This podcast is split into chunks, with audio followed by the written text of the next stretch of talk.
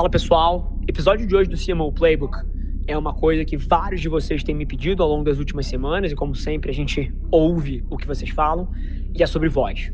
Voz é um dos mercados onde eu aposto todas as minhas fichas que as marcas precisam se posicionar se elas querem ser dominantes no cenário de comunicação dos próximos anos. E o episódio de hoje é basicamente um MBA em voz.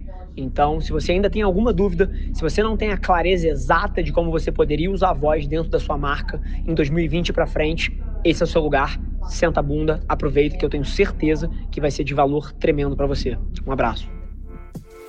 Olá e seja bem-vindo a mais um episódio do The CMO Playbook. Eu sou seu host, Rafa Velar, CEO e fundador da agência, e toda semana eu entrevisto executivos de marketing das principais empresas do país, criando uma oportunidade única para você conhecer mais sobre como são construídas as maiores marcas do Brasil e do mundo.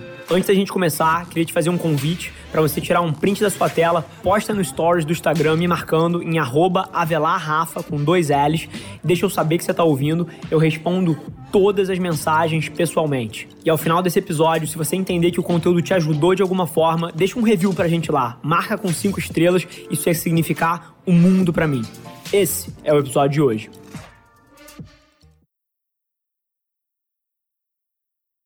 Os tópicos que eu quero abordar são um pouquinho do mercado de voice tech, um pouquinho de voice search, a importância do voice search. Muitas das buscas hoje estão sendo feitas por voice, até de forma impressionante e surpreendente para quem ouve pela primeira vez essas estatísticas de quantidade de busca por voz e percentual. Um pouquinho sobre voice apps, que de acordo com cada plataforma tem nomes diferentes, podem ser actions, pode ser skills, pode ser capsules. Um pouquinho sobre flash briefing ou news briefing, né? São formatos diferentes de conteúdo em áudio periódico, curto e de rotina.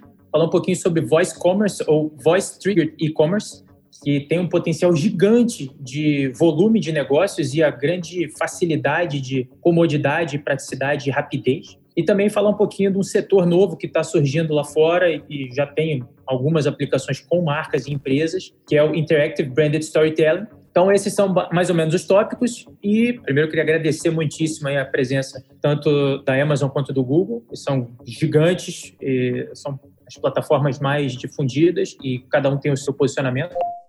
O Ricardo Garrido, que é o head da Alexa para o Brasil. À medida que isso estava funcionando, a nossa maior preocupação foi trazer conteúdo local para entreter e dar serviço para os clientes brasileiros. Flash Briefing é um capítulo central disso. Grandes veículos de comunicação brasileiros né, tem um Flash Briefing ali. Eu estou falando desde Estado, Folhas, agora, Jovem Pan, CBN, o Globo. Temos o Flash Briefing da Exame em português sendo atualizado todo dia e é bacana.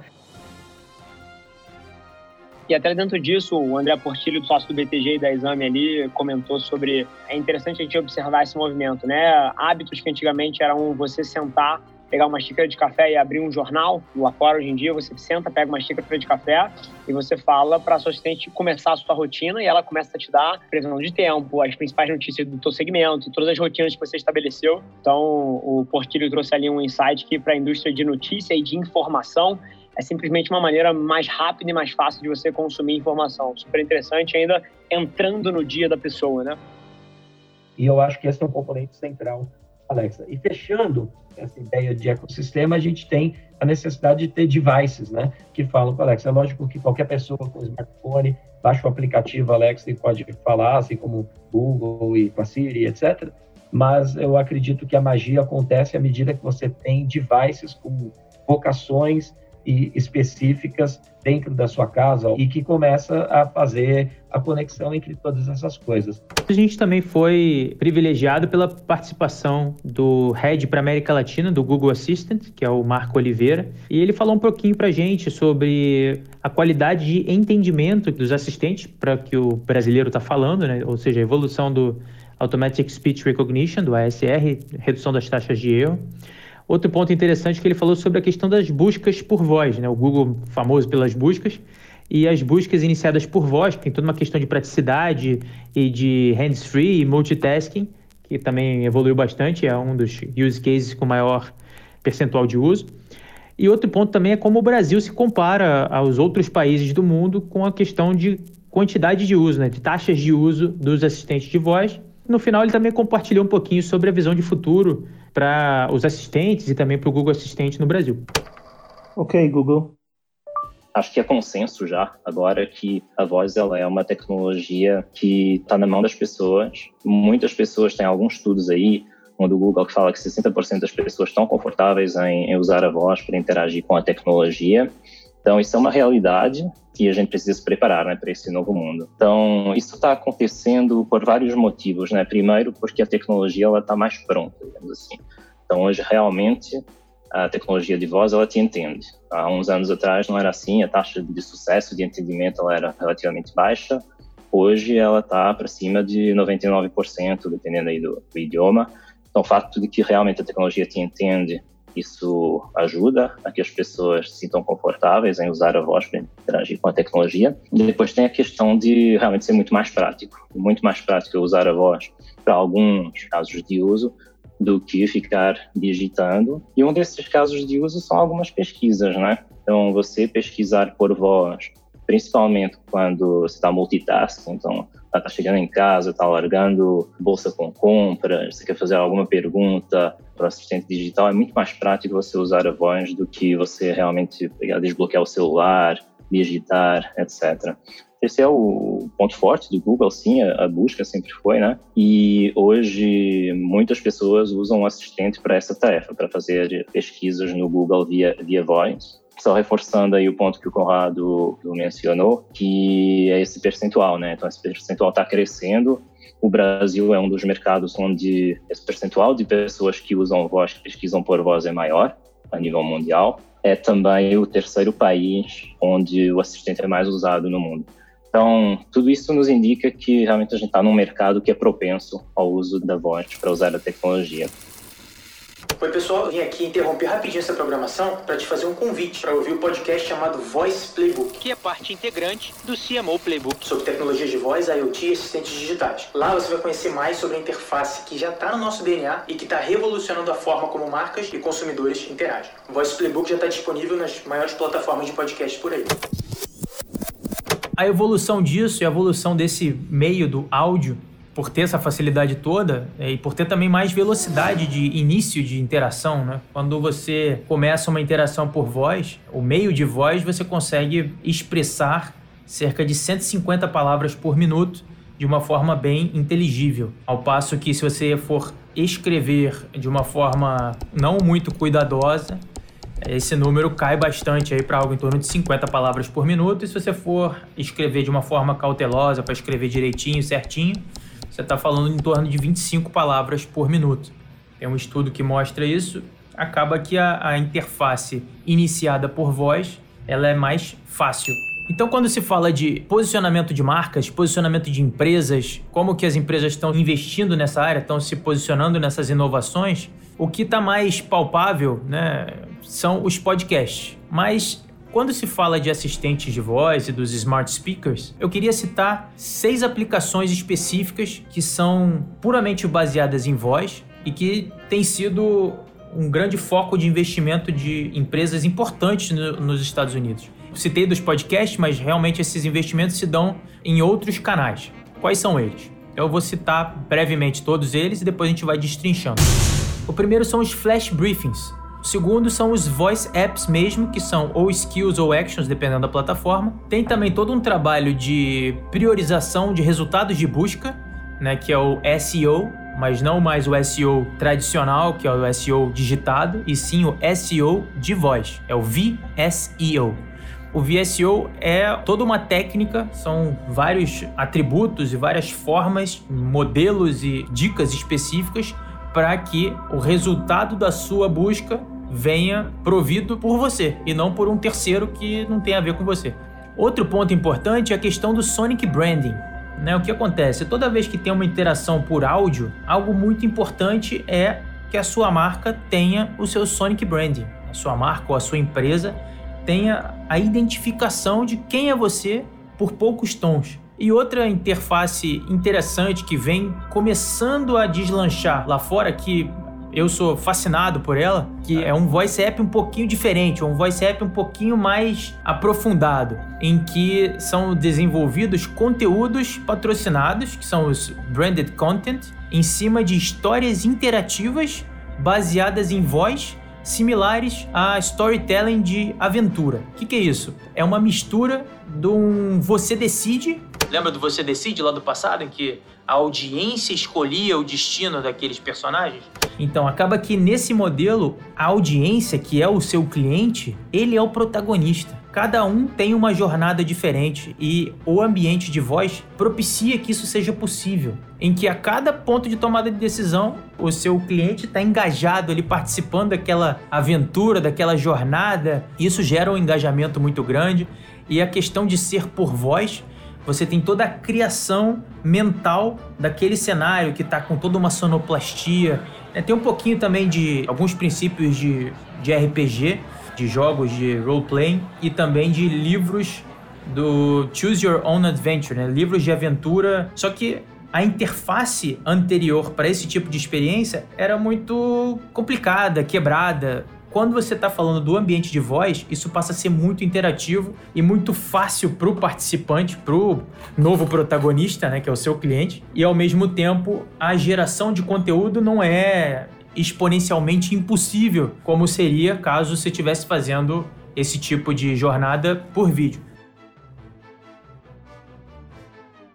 Você falou um pouquinho de sound branding, né? A gente também fala bastante sobre a questão das marcas sonoras, ou sonic branding, ou logotipos em áudio, tem diversos nomes para isso, mas é algo que a gente até dá alguns exemplos assim de identificação sonora por poucos tons de uma marca ou de uma franquia. Um exemplo que a gente usa muito é o exemplo do 007, né? Quando toca aqueles poucos tons ali da música do espião lá do 007, já reconhece rapidamente, ou até do McDonald's que fala do parapapapá, daquela campanha grande do McDonald's, aí tem mais de 10 anos de duração, do amo muito tudo isso. Ou seja, são identificações sonoras que, por poucos tons, é muito similar à ideia de que visualmente existe um logotipo daquela empresa que visualmente ele remete aos princípios e à cultura da marca, cores e gráficos. Só que no áudio, principalmente quando você está falando de assistentes que não têm o modal visual, não tem a tela, embora tenha alguns devices que tem a tela, outros são puramente um, um alto-falante. Então, a identificação das marcas e das empresas através do sound branding é algo muito importante que a gente tem reiterado aqui a, a necessidade de ter esse tipo de identificação. Janelle, você chegou a trabalhar com algum tema que precisou bastante de sound branding do ponto de vista de empresa, ou seja, a identificação da empresa, aquele tom que remete àquela organização, àquela empresa? Sim, nós fazíamos, quando eu atuava na Mutante, o que a gente chamava de earcons. Então, toda vez que a pessoa entrava em contato com algum atendimento telefônico, um saque ou um atendimento de compras, nunca uma questão mais técnica, né? Porque a gente também tem que polarizar esses contextos entre contextos que a gente chama de positivos e negativos, né? Então, se a gente sabe que ele está ligando numa ouvidoria, por exemplo, é muito mais delicado. Então, a gente prefere primeiro tratar as questões onde há mais abertura do ponto de vista de experiência. Então, a gente sempre pensava no earcom, que é um barulhinho que vai ser tocado antes mesmo de qualquer atendimento ou qualquer palavra que vai ser feita. Então, de todos os nichos a gente tratava esse earcom ele tinha uma duração média de 4 a 6 segundos, e aí depois já começava: Bom dia, você está no atendimento tal. Então, se por exemplo a gente fizesse do McDonald's, como você falou, seria assim: Para papapá, bom dia, você está no McDonald's. Era uma forma que a gente tentava trazer essa assinatura da empresa para que, com o tempo, assim como as pessoas forem usando, caso ela não tenha já uma assinatura pré-estabelecida, a pessoa já identificava depois de alguns meses que estava falando com o atendimento correto, ou já caiu a ligação naquela empresa. Que esse também era um dos objetivos. A pessoa entender que a partir de agora o, o atendimento é com a empresa. Então essa assinatura de ERCON no início era super importante. Com certeza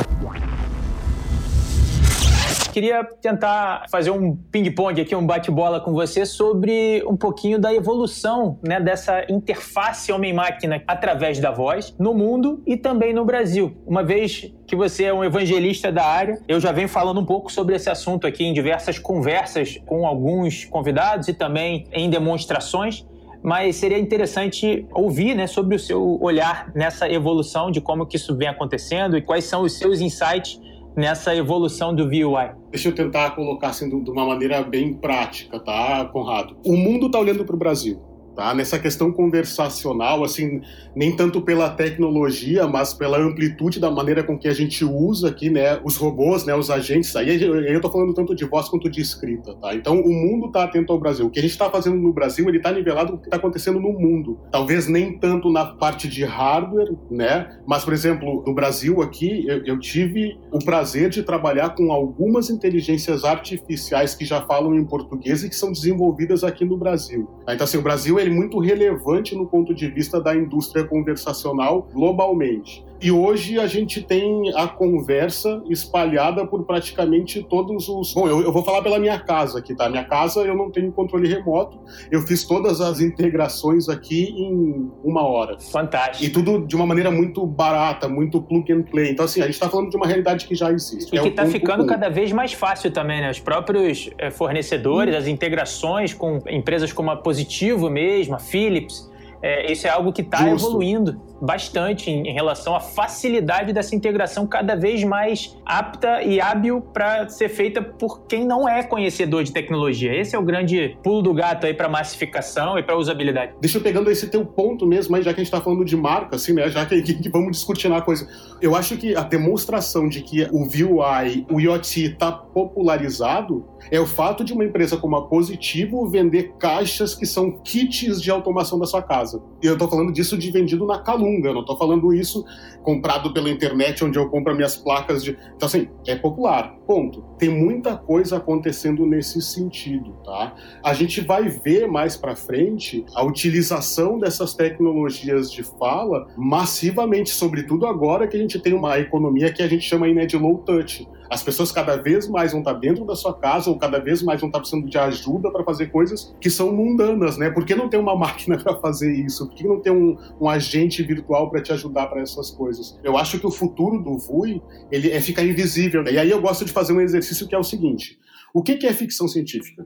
Né? Ficção científica é, de fato, a falta de hardware ou de software para conseguir construir uma invenção humana. Quando a gente tem o software e o hardware, a invenção humana a gente já tem, isso não é ficção científica mais. Então, assim, todas as coisas que a gente fala que são possíveis de serem feitas utilizando hardware ou software de voz, o que a gente está falando já é de realidade. Então, assim, eu duvido que o Google tenha gastado tanto tempo, tanto investimento em criar um device de voz para dentro da minha casa, para que eu possa fazer no máximo pesquisa de voz no Google. Né? Então, assim, a gente está falando inevitavelmente aí para frente de transação por voz. E aí, quando a gente começa a pensar no Covid, eu tenho certeza que isso acelerou o roadmap dessas empresas e já em 2021 eu tenho certeza absoluta que a gente já vai fazer transação por voz de uma maneira muito mais suave do que hoje o que a gente faz. Tem muito espaço, eu digo assim, tem muito espaço tanto para publicidade, para comunicação, como para ações Não, transacionais. Sem dúvida. Você está mencionando voz. aí agora que eu estava tendo acesso aqui a uma transmissão direta do pessoal do Google Assistant Brasil.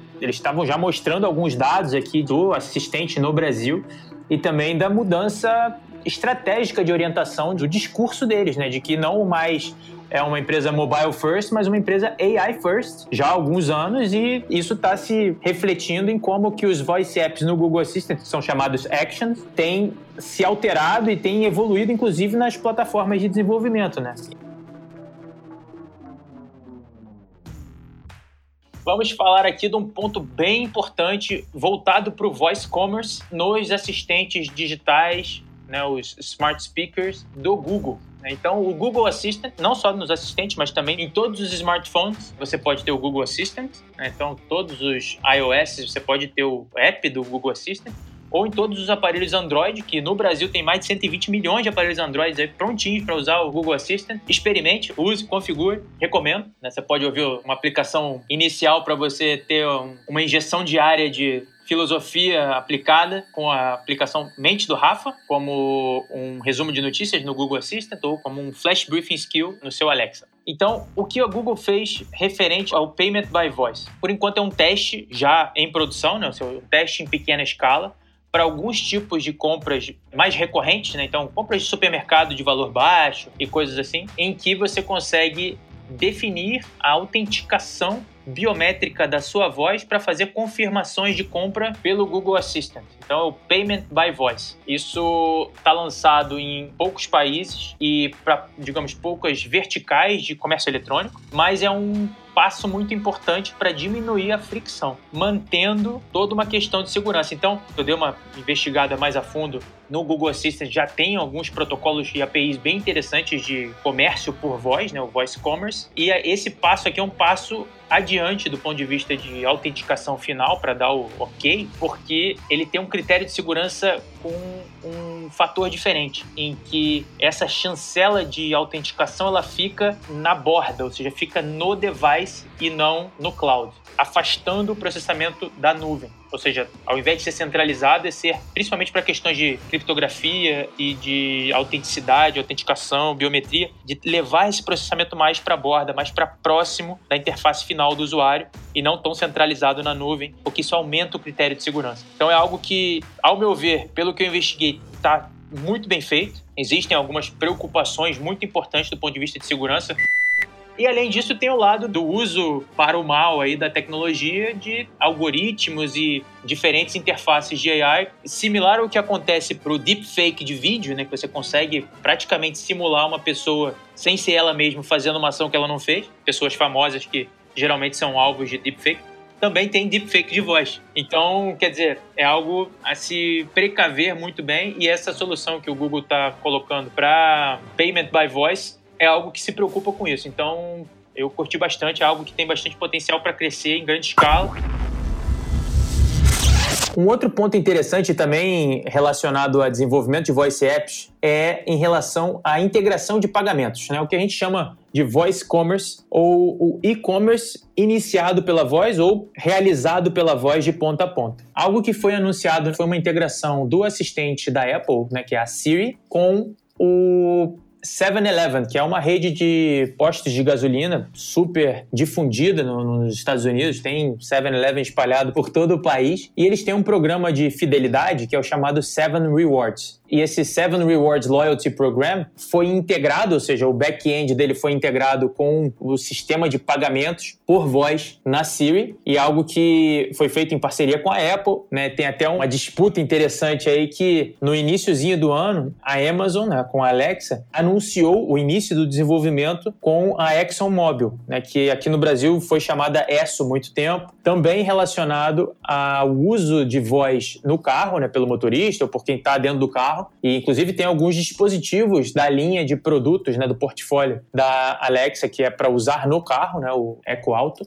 Isso é algo que já estava em desenvolvimento pela Amazon em parceria com o Amazon Pay, ou seja, a interface dos pagamentos transitava pela plataforma Amazon Pay. No caso da Apple com o 7-Eleven não tem essa, ou seja, é mais independente o sistema, né? É mais baseado no sistema de fidelidade do 7-Eleven, mas é algo interessante também para o período de Covid que você consegue fazer a transação como um todo sem tocar em nada adicional. Né? A liberação, o pagamento e tudo mais pode ser feito completamente ponta a ponta pela voz. E isso é bastante significativo nessa evolução, né, nessa jornada de inserção cada vez mais profunda do voice commerce, que é algo muito interessante para uma série de aplicações do e-commerce, inclusive com algumas previsões é de que 40% do e-commerce até 2025 vai ser feito por voz. E isso, em termos de quantidade de dólares transacionados ou dinheiros transacionados pelo mundo, é realmente muito significativo. Inclusive, a gente já tem alguns clientes aqui no Brasil que estão muito interessados e começando implantações nessa linha, mas eu não posso falar muito aqui. O voice commerce é possível, só para citar alguns outros casos, o Dunkin' Donuts tem uma integração muito legal que você já pode, por voz, definir qual loja que você vai buscar, qual horário. Eu estou chegando na loja da, do bairro tal, pode já colocar o meu pedido do tal forma, tudo por voz. É, a Domino's também, em alguns países, você já consegue pedir pizza pelo assistente. E você falou sobre supermercado especificamente, né? Então, você está dois casos de supermercado. Uma rede britânica chamada Ocado, Ocados, uhum. você fazia exatamente a integração das listas e, inclusive, tem uma rede americana que chama Our Grocery, se não me engano, que ele, inclusive, mescla é, diferentes listas de diferentes pessoas na casa. Então, entende por biometria vocal quem é a pessoa que está falando aquela lista, tem cinco pessoas na casa. E aí, quando vai ser feito um pedido, ele integra essas listas de compra numa lista só. E Carrefour, na França, anunciou o lançamento de um projeto integrado com o Google Assistant para você comprar por voz, cruzando com o seu histórico de consumo, cruzando com o tipo de produto que você menciona de forma rápida por voz, ele já cruza com a quantidade que você normalmente compra, o tamanho daquele produto e já faz uma lista muito próxima do que você queria fazer. Isso imediato, você só fecha o ciclo pelo site. É, é um trigger por e-commerce. É eita atrás de eita aqui, né? para os modelos anteriores de áudio, de rádio e tal, eram bem complicados de você conseguir exatamente isso, que era meio que um tiro de canhão. E o outro lado é que você não tem a ponta de mensuração de quem recebeu realmente, qual foi a taxa de audição exatamente daquilo pelo público que você queria. Então, essa diferença, ou esse descasamento, que na verdade é uma grande oportunidade, é algo que vocês percebem também, Ananda? Ou é algo que eu tô viajando na maionese aqui? Não, sem dúvida, isso é algo que a gente percebe e por isso também é importante falar com os anunciantes, com as agências, porque a gente só consegue fazer essa monetização funcionar, né, quando as duas partes funcionam. Então, do lado do podcaster, o que que acontece, né? Ele tá ali ele está no programa de monetização e ele tem a opção de escolher, né, o timing específico e inserir. Quero botar um pre-roll aqui, um mid-roll aqui, um post-roll acolá, né? Ele vai clicar inserir anúncio. Mas, justamente como você falou, o fato dele clicar ali inserir anúncio não vai garantir que tenha um anúncio ali. Quando o podcaster insere o anúncio, falando de uma maneira bem simples, né? O speaker vai buscar nas plataformas como, né, alguns termos em inglês, SSP, Supply Side Platform, né, que são empresas como uh, AudioSwiss, Triton, Target Spot são essas SSPs que a gente chama. Então, o que acontece? Podcaster vai lá, inserir anúncio. Spreaker vai lá buscar no leilão muito louco que acontece, né? Um anúncio para colocar, só que nem sempre vai ter, porque justamente não cumpre com aqueles requisitos de match, né? Entre o anúncio e o conteúdo do podcast. E acaba, obviamente, sendo frustrante para o podcaster, porque ali onde ele queria que tivesse um anúncio, não vai ter um anúncio. Então, isso representa uma oportunidade gigante para as marcas, porque a gente sempre bate na tecla que o anúncio de podcast ele é um anúncio de nicho e ele tem um grande poder de ter impacto, porque o ouvinte é muito devoto, né? Tende a ser muito devoto daquele conteúdo.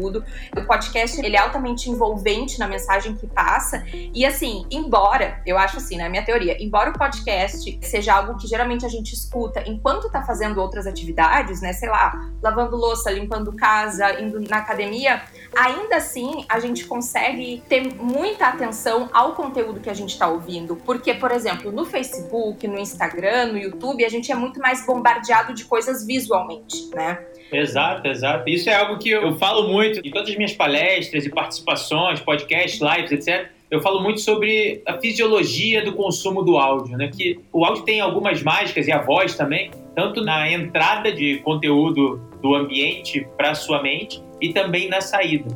Então, quando você está falando de voz na saída, para fazer uma busca por voz, por exemplo, que é um mercado que a gente também atua, você consegue expressar muito mais ideias em muito menos tempo. Então, assim, quando a gente está falando da possibilidade conversacional, não é sobre canal só.